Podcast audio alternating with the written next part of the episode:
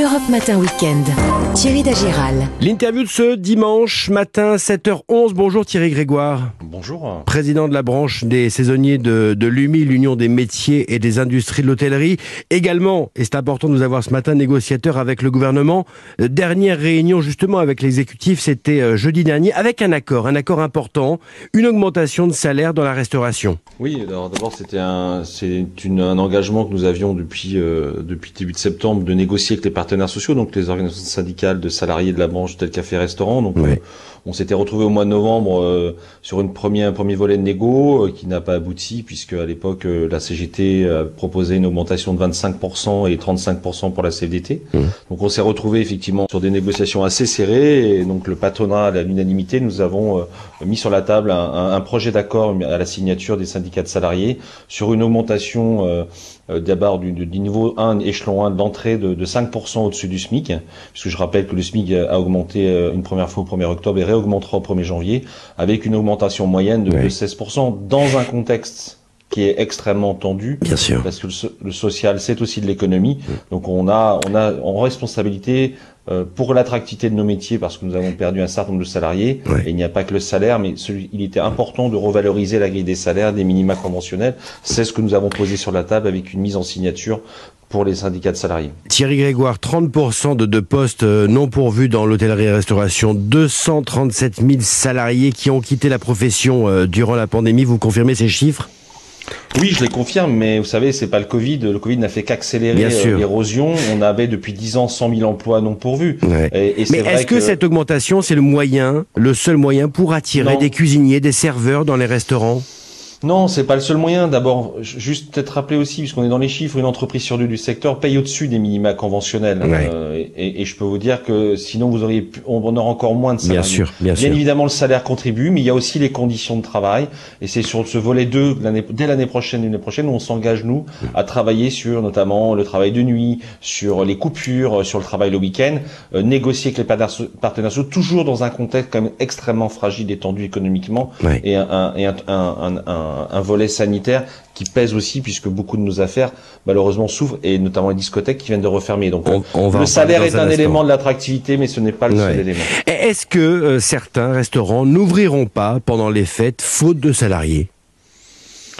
On a des restaurants, euh, et moi le premier, euh, j'ouvre plus 7 jours sur 7. On, on a réorganisé le, le temps de travail parce qu'on a aussi des salariés qui ne veulent plus travailler, euh, euh, avoir qu'un seul repos consécutif. Donc vous avez déjà beaucoup de restaurateurs qui se sont réorganisés. Après, c'est vrai qu'il y a des restaurants qui, par faute de main d'œuvre, euh, ont dû se réorganiser et ne, et- et ne plus ouvrir 7 jours sur 7. C'est une réalité malheureusement, euh, parce que on a aussi des salariés qui ne veulent, qui n'ont pas compris que ou qui comprennent et qui ne veulent ou qui ne veulent plus que nous on travaille quand nos clients sont dans des temps de repos, des Bien temps sûr. de vacances et que le travail de week-end est- est- sont des jours euh, notamment le dimanche, un jour comme un autre. Justement, quel est le moral des, des restaurateurs avant ces fêtes? Il y a beaucoup d'annulations. Vous sentez euh, justement des annulations parce qu'il y a crainte de se rassembler? Il y a une disparité en fonction des territoires. Je pense qu'on a eu euh, une saison pour un certain nombre de territoires qui était très très bonne, faut être très honnête aussi. D'autres secteurs, c'est beaucoup plus compli- plus compliqué, notamment les grandes métropoles. Le télétravail a fait son œuvre, euh, la mobilité internationale n'est pas revenue complètement, euh, mais on a des craintes d'annulation là, surtout avec les annonces euh, qui ont été faites par le gouvernement britannique, Oui. de la fermeture des frontières, où on a quand même une population de clientèle anglaise euh, qui commence à annuler. On voit des, des niveaux de 5 à 10 d'annulation, donc dans les hôtels et dans les restaurants par ricochet.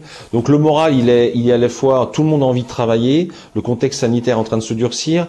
On a les aspects économiques aussi des échéances de remboursement de PGE qui arrivent là. C'est pour ça que c'est un élément de négociation pour nous très fort vis-à-vis du gouvernement. Oui. On demande un allongement de la durée des remboursements de PGE sur 10 ans parce qu'on a une fragilité économique. Bien sûr, sinon ça euh, va être qui- euh, le réveil va être difficile. avéré- Et vous savez, ça ne servira à rien d'injecter 28 milliards d'euros d'aide et d'activités partielles pour sauver les contrats de travail si euh, au mois de mars-avril, vous avez tout un bataillon d'entreprises qui euh, iront à la barre du tribunal pour déposer bilan. Donc euh, on est très concentré, inquiet, mais on, on est, on fait, on fait tout ce qu'il faut aussi pour aller chercher l'accompagnement maximum pour nos, pour nos chefs d'entreprise. Thierry Régoire, l'UMI vient de créer là une- il y a quelques jours une branche traiteur et événementiel secteur. On, on l'évoquait tout à l'heure, hein, très très touché bien sûr par l'annulation des, des repas de fin d'année.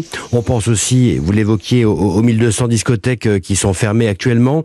Qu'est-ce que vous avez négocié avec ces professionnels pour ces professionnels plutôt? Bah, c'est vrai que les, les, discothèques, comme les organisateurs de réception, sont probablement ceux qui ont été le plus touchés durement. Et, là encore plus, euh, le mois de décembre est un mois très important pour eux.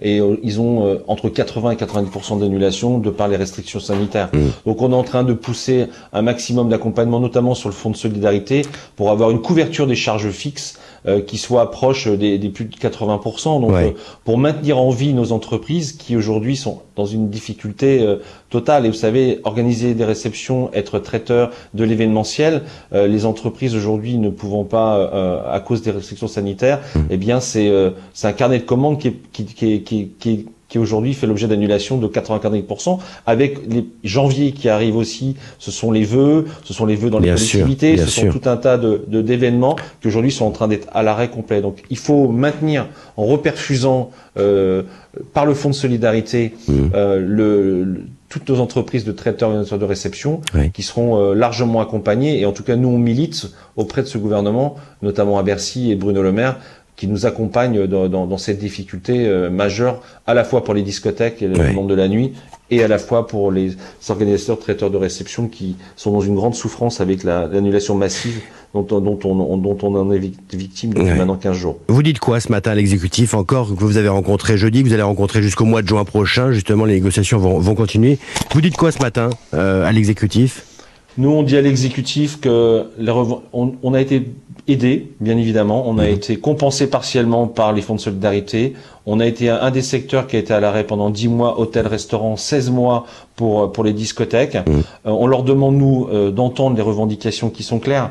Euh, c'est de vraiment de, de, de, de faire en sorte que nous remboursions ces prêts garantis par l'État pas avant 10 ans, qu'on ait un retour à meilleure fortune, qu'on soutienne cette activité. C'est 1 million 200 000 salariés, c'est 250 000 entreprises, et on a besoin de ce soutien-là parce que euh, on représente une part non négligeable de notre activité. Je, je nous, nous enfin, nous faisons aussi, euh, euh, pourquoi nous le faisons, c'est parce que on a, euh, on sent bien que tout est encore plus fragile. Et si demain une cinquième vague arrivait, une sixième vague, nous craignons nous que s'il n'y a pas ces dispositifs d'activité partielle Covid aussi qu'on veut remettre en place, de fonds de solidarité, de, il faut mm. que l'exécutif comprenne qu'il peut y avoir une casse terrible au printemps. Et je ne crois pas que ce soit aujourd'hui l'objectif des uns et des autres de, de, de, de laisser tomber tout un secteur et une filière comme la nôtre. Et notamment, je pense à tous nos fournisseurs qui, par ricochet aussi, sont en grande souffrance. Appel lancé ce matin sur Europe 1. Merci à vous Thierry Grégoire, le président de la branche saisonnière de, de l'UMI. Merci à vous. Bon dimanche. Merci à vous aussi. Bon dimanche. Europe Matin Week-end. Thierry